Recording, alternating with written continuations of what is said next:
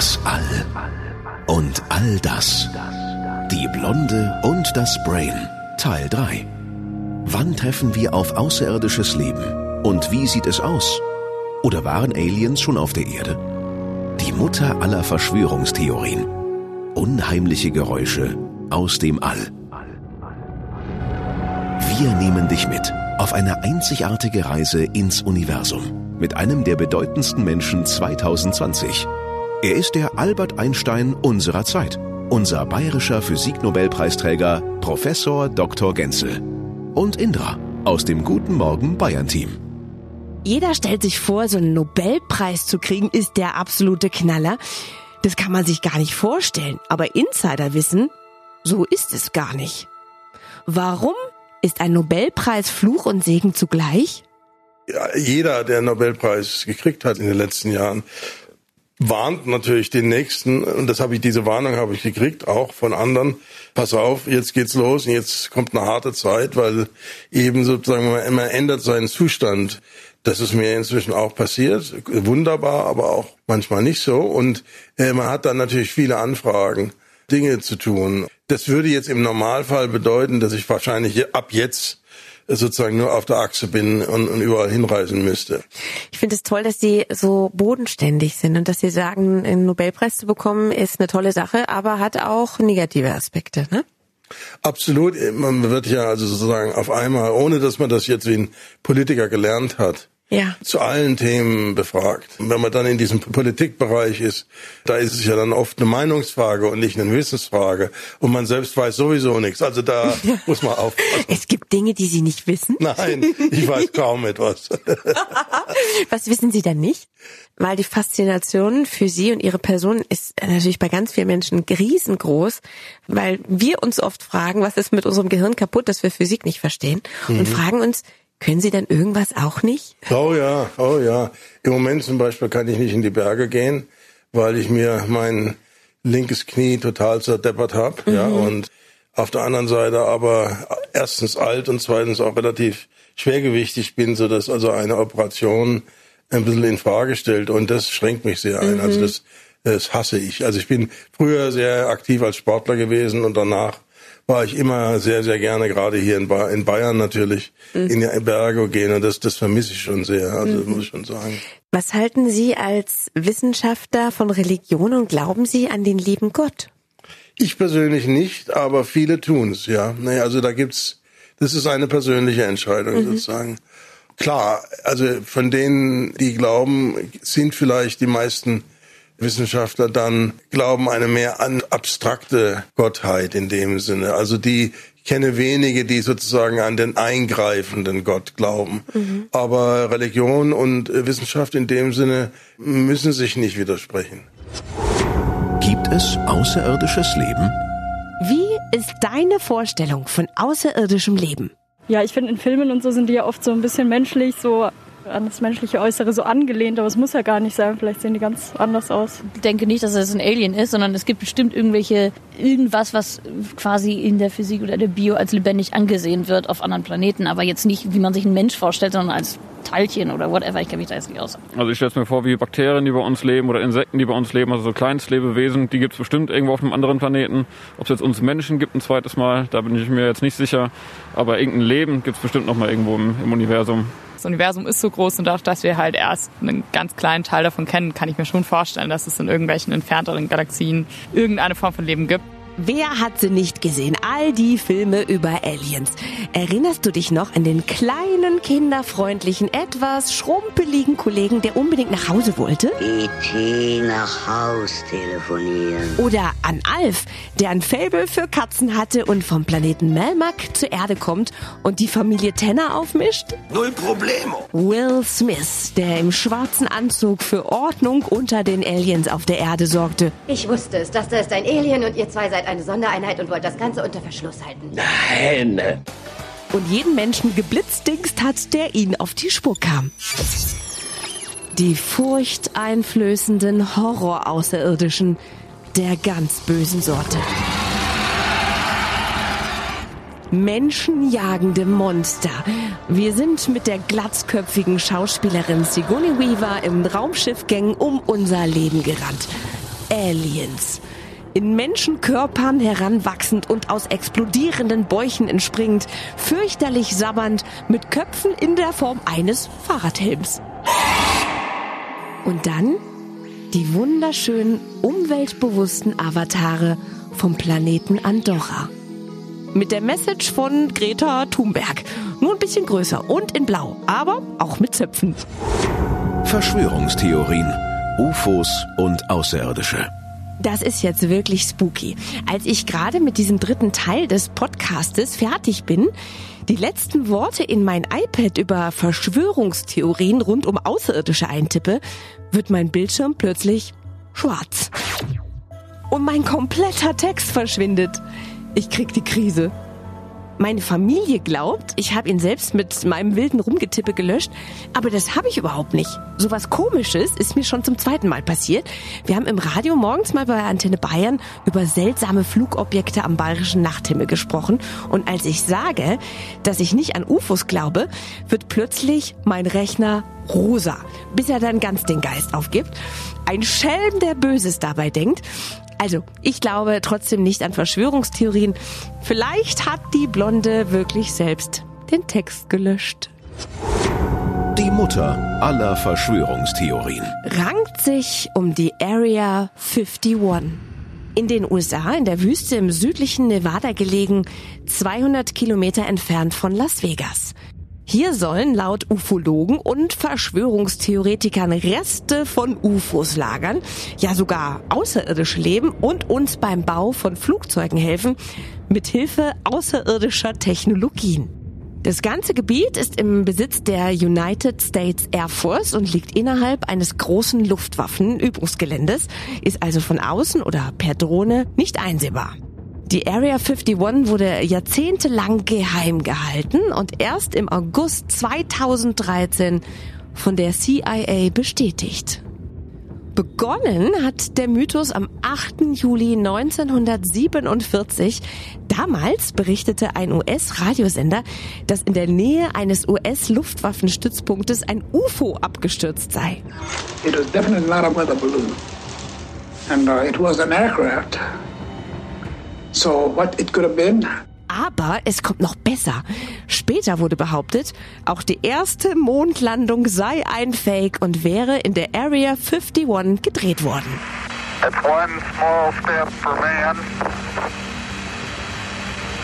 one giant leap for mankind. 2013 gab die CIA dann die Existenz der Area 51 zu. Allerdings würde man hier keine UFOs lagern oder Aliens beheimaten. Vielmehr ging es um eine Region, in der Spionageflugzeuge getestet werden.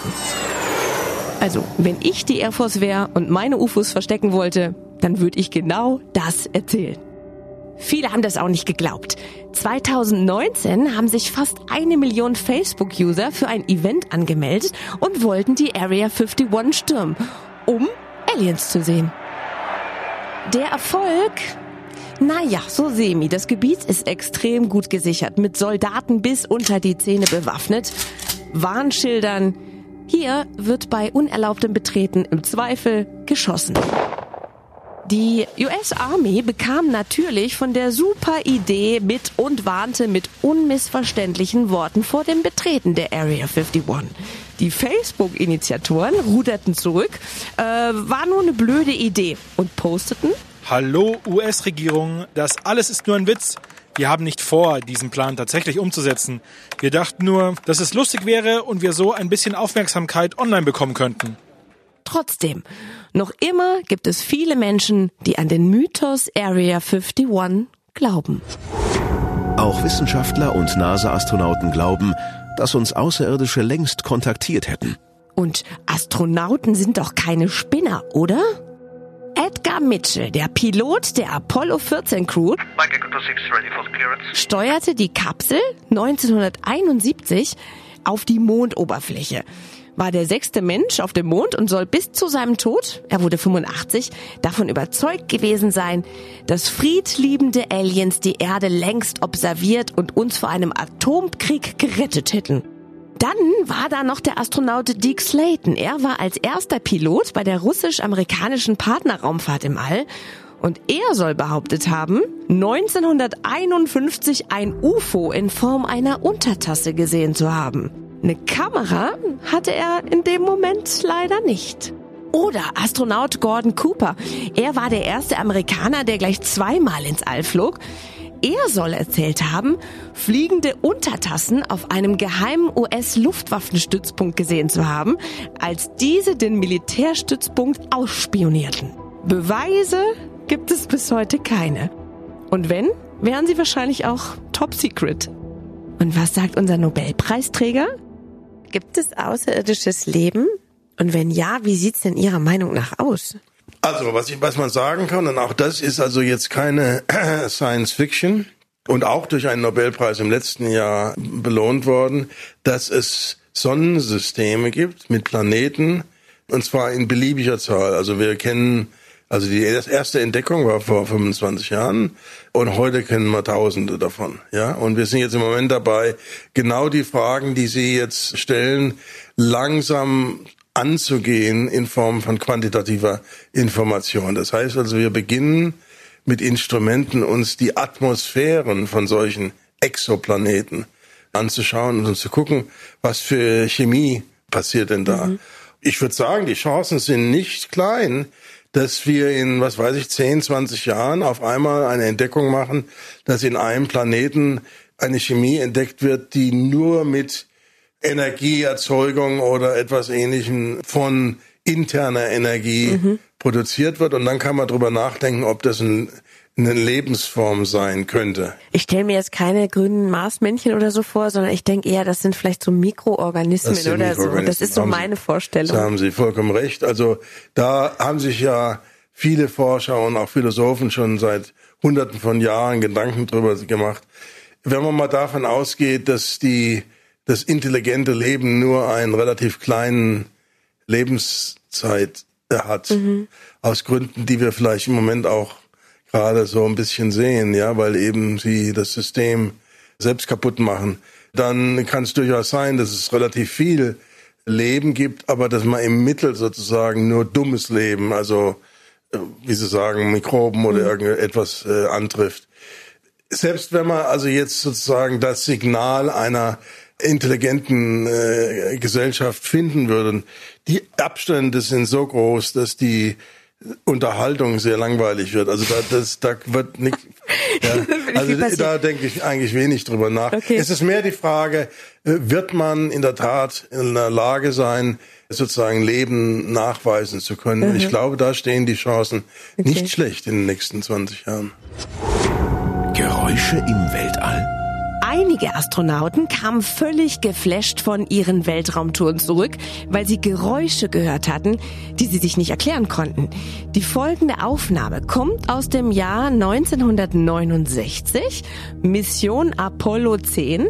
Drei Astronauten flogen zum Mond und auf seiner erdabgewandten Seite machten sie diese Tonbandaufnahmen, die aus ihrem Funkgerät kamen. Hast du diesen pfeifenden Ton auch gehört? Klingt wie Space-Musik.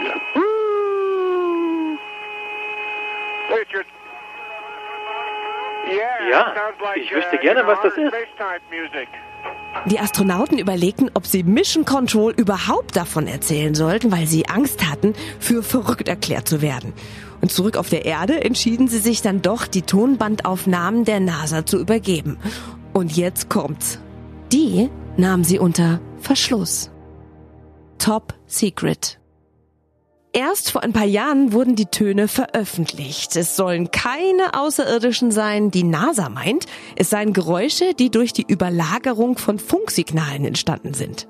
Aber das ist nicht die einzige Geschichte von Astronauten, die komische Geräusche gehört haben. Der erste chinesische Astronaut im All hörte Klopfgeräusche an seiner Kapsel und hatte das Gefühl, nicht mehr allein zu sein. Auch andere chinesische Astronauten bestätigten seine Erfahrungen. Die Ursache? Unklar, vielleicht Geräusche, die die Rakete verursacht hat. Fakt ist, dass sie die Astronauten ziemlich erschreckt haben. Die NASA macht Töne aus dem All hörbar. Nun geht das ja eigentlich nicht, weil es im Weltraum keine Schallwellen gibt. Aber die NASA hat Instrumente entwickelt, die aus elektromagnetischen Wellen Töne macht. Bist du bereit? Du brauchst jetzt ein bisschen Ruhe, stelle deine Umgebungsgeräusche aus und dreh laut, damit du alles hören kannst. So hört sich unsere Sonne an.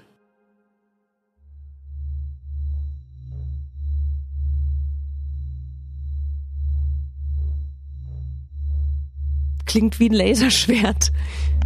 Das ist der Planet Neptun.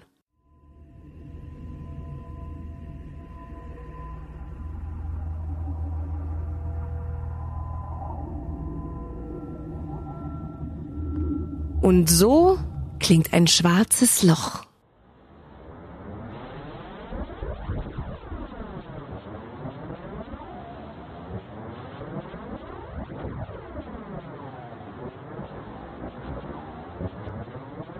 Und das hier lässt dir die Haare zu Berge stehen. Die NASA hat es erst vor kurzem veröffentlicht.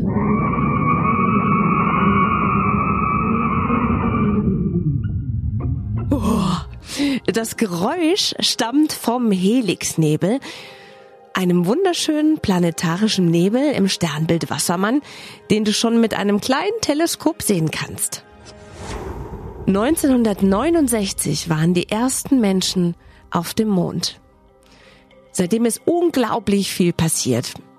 Bis zum Jahr 2016 waren schon fast 600 Astronauten weltweit im All. 10.000 Satelliten umrunden im Moment unsere Erde. Und wir forschen immer weiter, von der Neugierde getrieben auf der Suche nach Antworten. Vielleicht konnte ich dein Interesse für das All und all das ein bisschen wecken. Professor Genzel, wie kriegen wir alle einen besseren Zugang? Weil ich habe eingangs gesagt, was ist mit meinem Gehirn kaputt, dass ich Physik nicht verstehe. Wie kriegen wir alle und ganz besonders Kinder einen besseren Zugang zur Physik? Ja gut, ich meine, es ist, wenn Sie meine Generation anschauen, dann würde, würden die meisten geantwortet haben, die Mondlandung. Nicht wahr? Also die Tatsache, dass die Menschheit so etwas so Ehrgeiziges versucht hat wie die Mondlandung, die war halt dermaßen spektakulär, mhm. hat viele dazu gebracht, in dem Sinne sich mit Naturwissenschaften zu beschäftigen. Und es ist nicht einfach. Ja, also die Forschung ist ein hartes Brot und nicht, also sozusagen keine Sache, wo man sozusagen von neun bis 15 Uhr mal da ist und, und dann macht man viel Ferien und so weiter. Mhm. Ja. Ich möchte Ihnen noch eine ganz letzte persönliche Geschichte erzählen. Wann immer ich traurig bin und irdische Probleme so groß werden, dann versuche ich mich so ein bisschen auf die ISS zu beamen, weil man kann sie ja auch oft am mm. Abend anschauen. Mm. Und auf die Erde runterzuschauen und zu verstehen, dass mein kleines Problem jetzt vielleicht gar nicht ganz so groß ist. Ja. Hm. Was machen Sie, wenn Sie traurig sind? Was mache ich, wenn ich traurig bin? Ja, dann weine ich. nein, nein, also man muss, Emotionen es sind Dinge, die, die mit denen wird jeder verschieden umgehen. Schau dir unbedingt die ISS am Himmel an. Die Flugzeiten findest du im Netz. Und krieg keinen Schreck, wenn du eine goldene Kette wie eine Perlenkette am Himmel siehst. Das sind die Satelliten von Elon Musk für schnelleres Internet. Auch diese Flugzeiten kannst du googeln. Und wenn du das nächste Mal in den Nachthimmel schaust, denke daran, wenn irdische Probleme groß werden, lohnt es sich, die Perspektive zu wechseln und eine gedankliche Reise ins All zu unternehmen. Danke fürs Zuhören. Deine Indra.